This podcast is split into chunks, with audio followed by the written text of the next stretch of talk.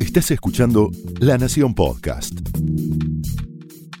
A continuación, el exitoso ciclo de entrevistas de La Nación Más, ahora también para escuchar. Esto es Conversaciones.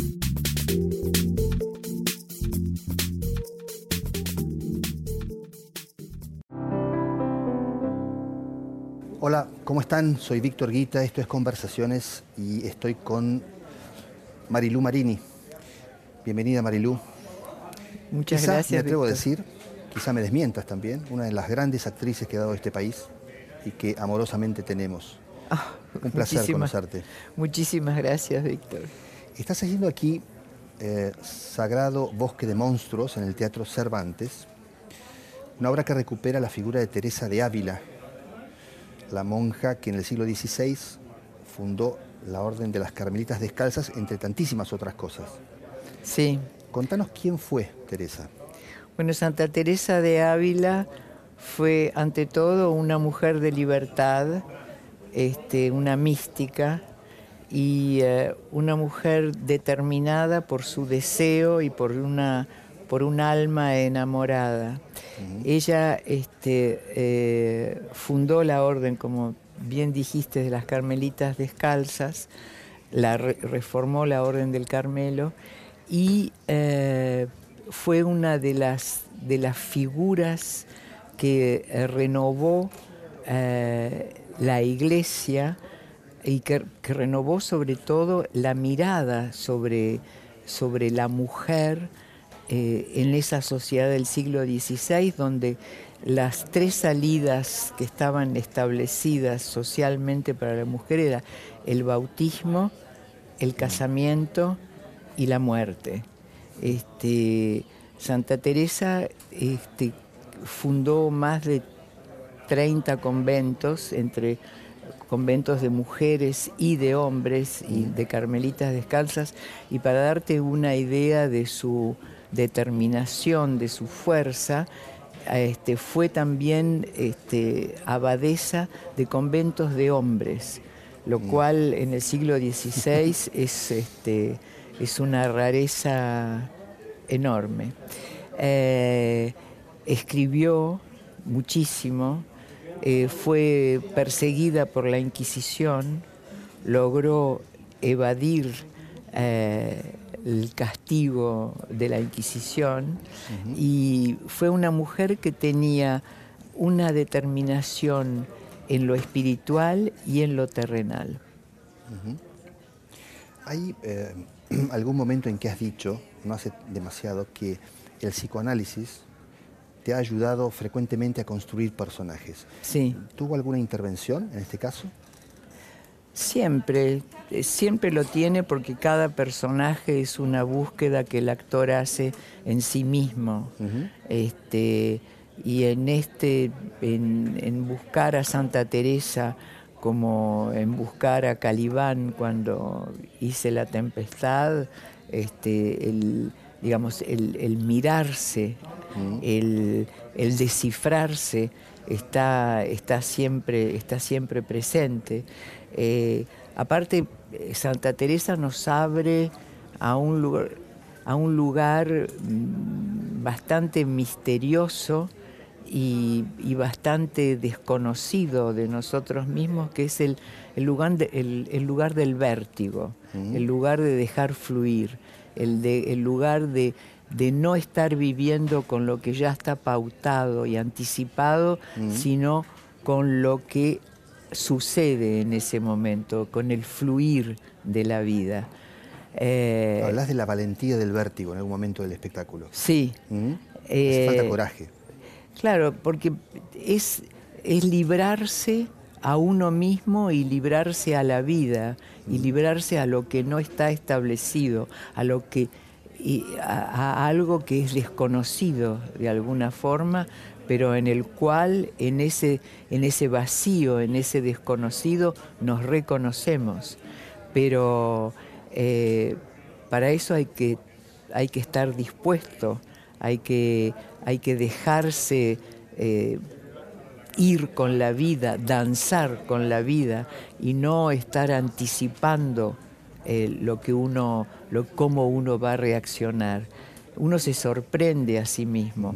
Cómo nosotros los actores, en el momento del hecho teatral, que como bien dice Ricardo Bartiz, actuar es un acto poético, tenemos que estar dispuestos a sorprendernos a nosotros mismos, a dar nuestro cuerpo para devenir otro y en ese devenir estar ante algo que a lo mejor desconocemos de nosotros, pero que nos representa. Y además de esa fascinación y de ese vértigo, ¿aparecen temores en el caso del actor? Sí, por supuesto, el temor, el miedo siempre ronda. Lo que, lo que sucede que es parte del hecho. este, y eh, lo, que, lo que uno tiene que permitir es que eso no te paralice o que no te refiera a algo que ya está establecido y que ya está, que, ya está pautado. Eh, es como la, gente no dice, pero ¿cómo? Este, todas las noches el mismo mm. texto, todas las noches la misma situación, no. Cada noche es este, distinto, no solamente porque nosotros somos distintos, sino porque el interlocutor, el público, el que mm. viene a despejarse en nosotros es distinto y eso crea una relación y un intercambio eh, que es único. Y en esa singularidad, eh, ¿cuál es la zona íntima que dirías que Santa Teresa tocó en vos? Eh, la libertad. La libertad y este, lo que no está pautado, digamos. ella que podría, podría decir decirse es una santa de la Santa Iglesia Católica, es una mujer que plantea eh, la libertad consigo mismo. Ella, a través de toda su obra, vos fíjate que ella se descifra, que ella se busca eh, y que cuando, como dice Hugo Mujica, en, eh, el que está en el espectáculo, el cual con el cual mantenemos una conversación al principio él mismo, bueno, vos lo viste, y que cada noche es distinto. Hablamos acerca de Santa Teresa, por supuesto, pero cada noche eso fluye. Este, eh, cuando, la, cuando ella, eh, la Inquisición le quema los libros, eh, bueno, este, aparece Jesús, le dice, yo ahora te voy a dar el libro de la vida. Y el libro de la vida es ella, ella que se... Que se que se deja vivir y que bueno, y que luego eso lo transcribe. Pero mm, hay una, ¿cómo decirte? Eh, ella tiene una libertad interior. Cuando llega a la última de las moradas, ella escribe las moradas, cuando llega al último, al, al momento en que, el alma está eh, expuesta en, el último grado, dice, bueno, ahora acá ya no hay dueño, ya no hay nadie que dirija, es uno con uno mismo. En última instancia, ella está diciendo lo que, este, lo que está establecido en la cultura griega, conócete a ti mismo, ¿no? Pero aparte de ese conócete a ti mismo, déjate fluir a ti mismo, ¿no? en, eso. Y en eso es de una gran modernidad, este, Teresa. El personaje trae naturalmente la idea de Dios. Quiero preguntarte cómo te llevas vos con Dios, cómo te has llevado todos estos años.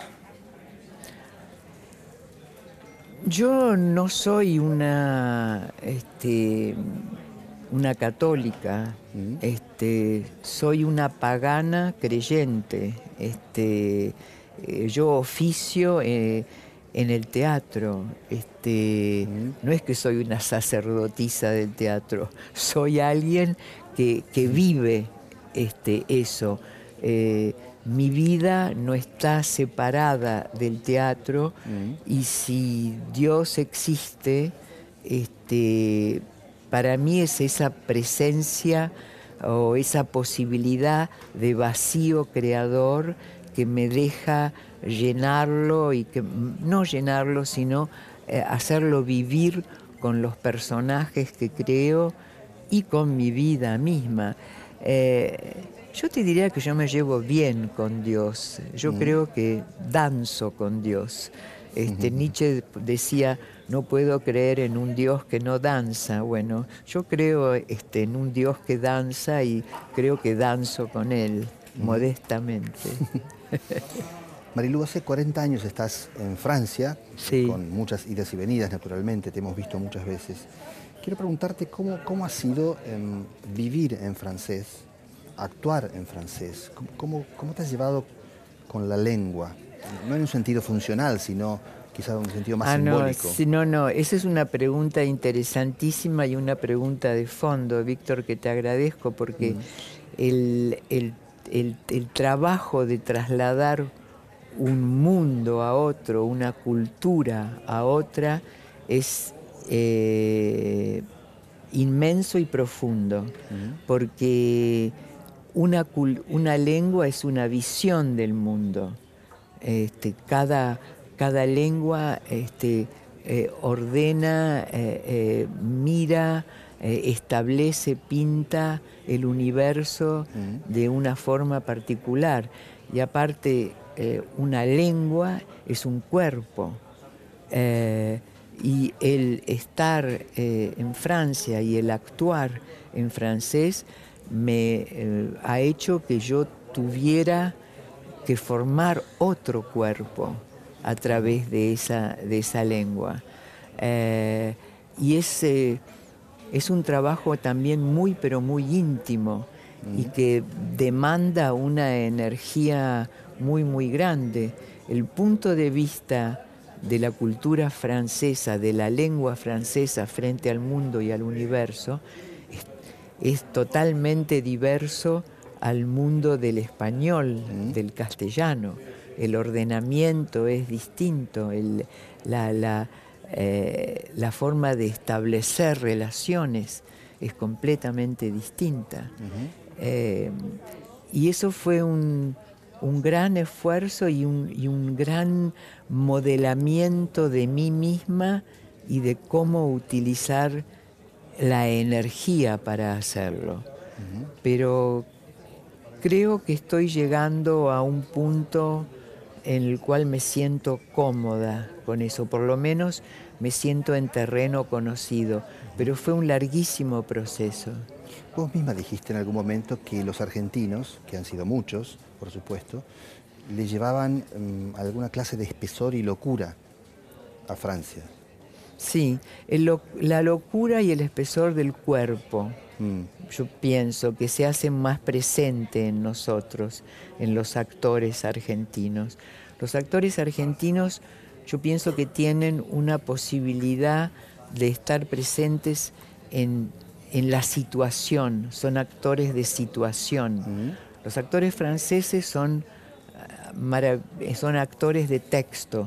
Ahora está entrando más, eh, digamos, el, cuerpo ahí, ahí dentro.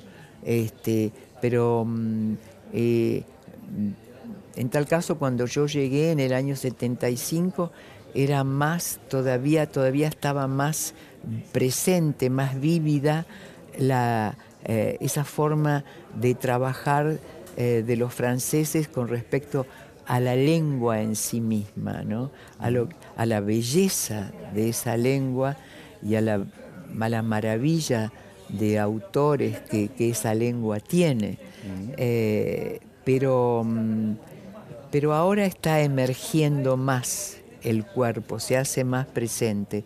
Pero yo pienso que nosotros lo que lo que aportamos ahí es, esa presencia de lo carnal, de lo que de lo cómo el cuerpo del actor está atravesado por la situación y por el personaje, si es que el personaje existe, no sé, eso es mm. otra discusión.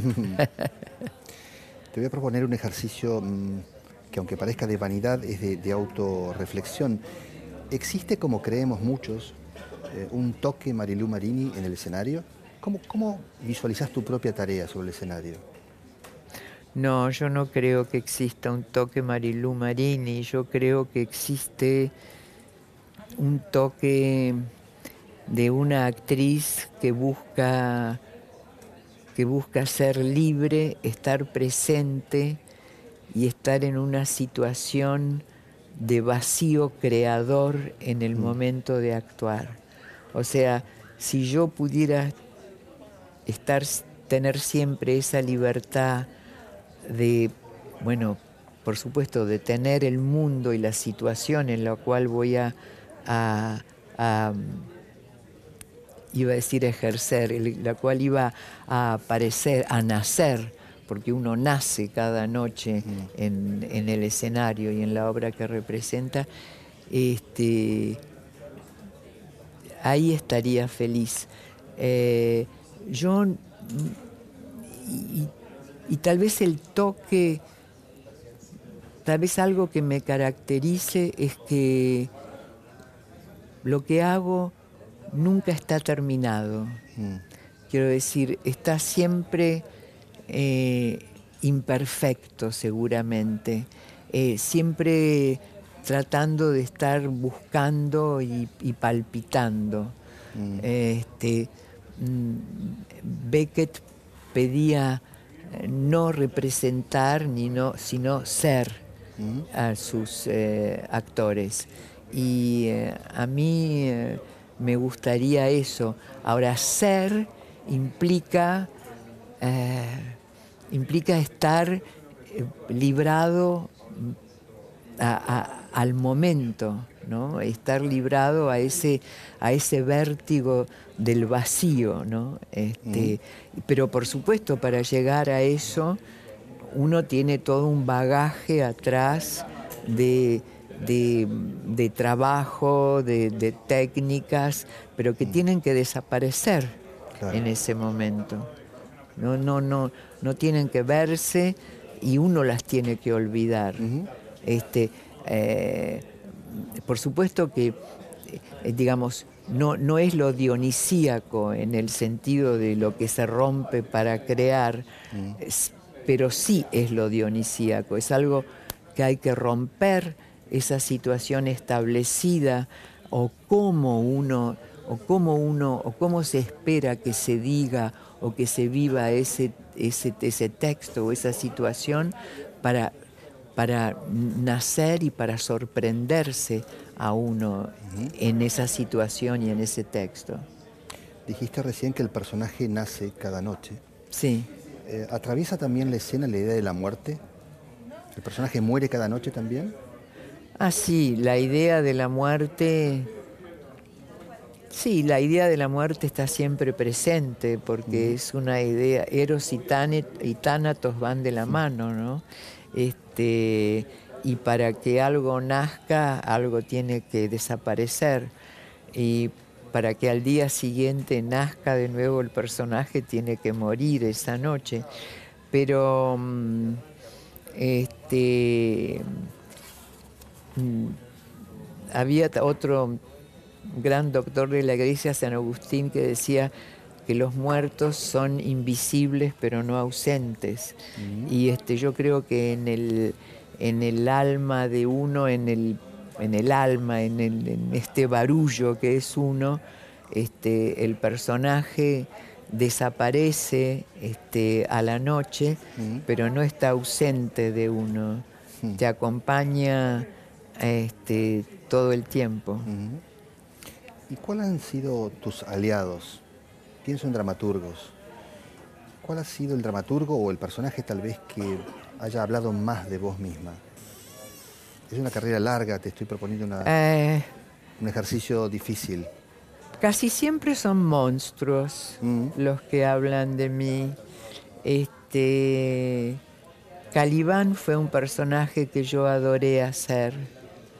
Me conmovía mucho, era como un niño, como un como alguien que yo tenía que, cuidar todo el tiempo. Este, y mm, lo que estoy haciendo acá en Sagrado Bosque de Monstruos, que es Teresa y otras cosas, porque no es solamente sobre Teresa, este, la pieza, es también sobre cómo, cómo, cómo estar presente en el arte de, alguna forma, también es algo que me, que me acompaña, que me acompaña mucho.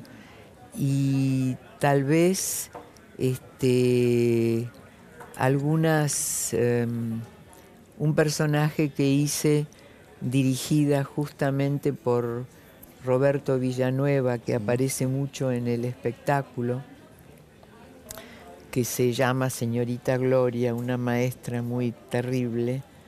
También fue alguien, fue un personaje que me, que me atravesó mucho. este... Dijiste una palabra de algún espesor, que es la monstruosidad. Quizá en análisis pudiste revisar algo de esto. ¿Qué, supones que es lo que llama tu atención o qué, resuena en vos? Lo monstruoso, lo monstruoso y lo bello están unidos, ¿no? Mm. Lo bello puede ser monstruoso. Este, y, yo pienso que tal vez sea eh, eh, que los actores tenemos que estar dispuestos a ir a confines de nosotros mismos mm. eh, muy lejanos y muy eh, prohibidos.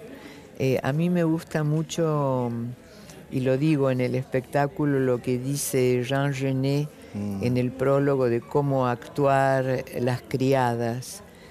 Él dice, yo no sé qué es el teatro, pero sé por qué voy al teatro Voy al teatro para verme tal como no oso pensarme, soñarme o imaginarme, pero que sin embargo sé que soy.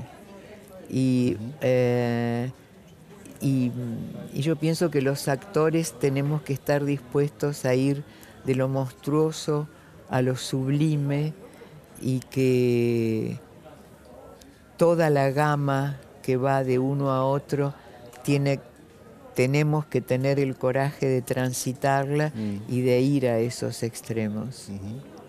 Voy a citarte, hablando del deseo, dijiste alguna vez, la libertad y el deseo no siempre están disponibles. Hay que tener una paciencia alerta. Sí. Y quería preguntarte cómo es ese estado de expectación.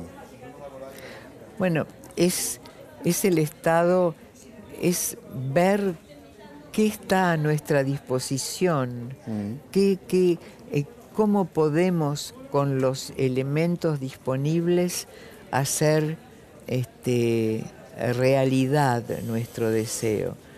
Y nosotros todos bien sabemos que el momento dorado de cuando éramos niños y que éramos todo deseo, no había límite a eso, se terminó hace un tiempito, digamos. Este, entonces hay que, hay que tener la, flexibilidad, este, la valentía, eh, el humor, eh, que es muy importante en estos casos para eh, atravesar esa situación por ahí coercitiva y no tan disponible y poder llegar a realizar lo que uno, lo que uno desea, lo que uno quiere. Y también tener,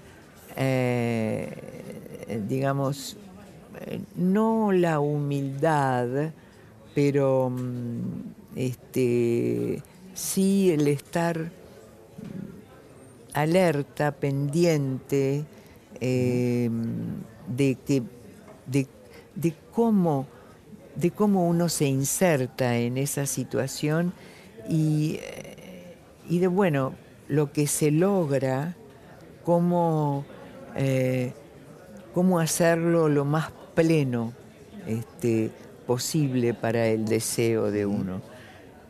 A veces es, a veces es lleno, este, eh, resplandeciente, y a veces cobra una forma que no es la que nosotros habíamos prensado al principio, pero que bueno, hay que, hay que mirarla, hay que, hacerla propia, hay que hacer la carne de nuevo, ¿no? Este, nuestra. Voy a aprovechar tu mención de la infancia para hacerte una última pregunta, que es una suerte de juego. Si pudieras regresar ahora por un segundo a una escena de tu infancia, ¿cuál elegirías?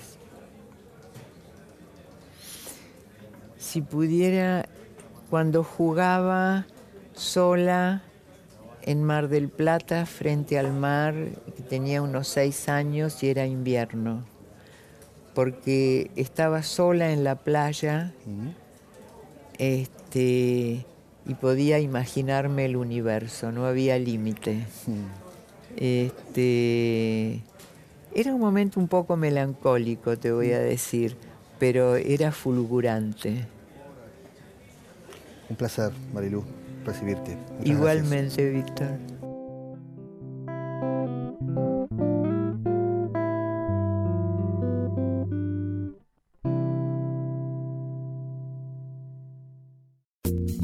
Esto fue Conversaciones, un podcast exclusivo de La Nación. Escucha todos los programas de La Nación Podcast en www.lanacion.com.ar. Suscríbete para no perderte ningún episodio. Estamos en Spotify, Apple Podcast, Google Podcast y en tu reproductor de podcast favorito. Seguí escuchando La Nación Podcast.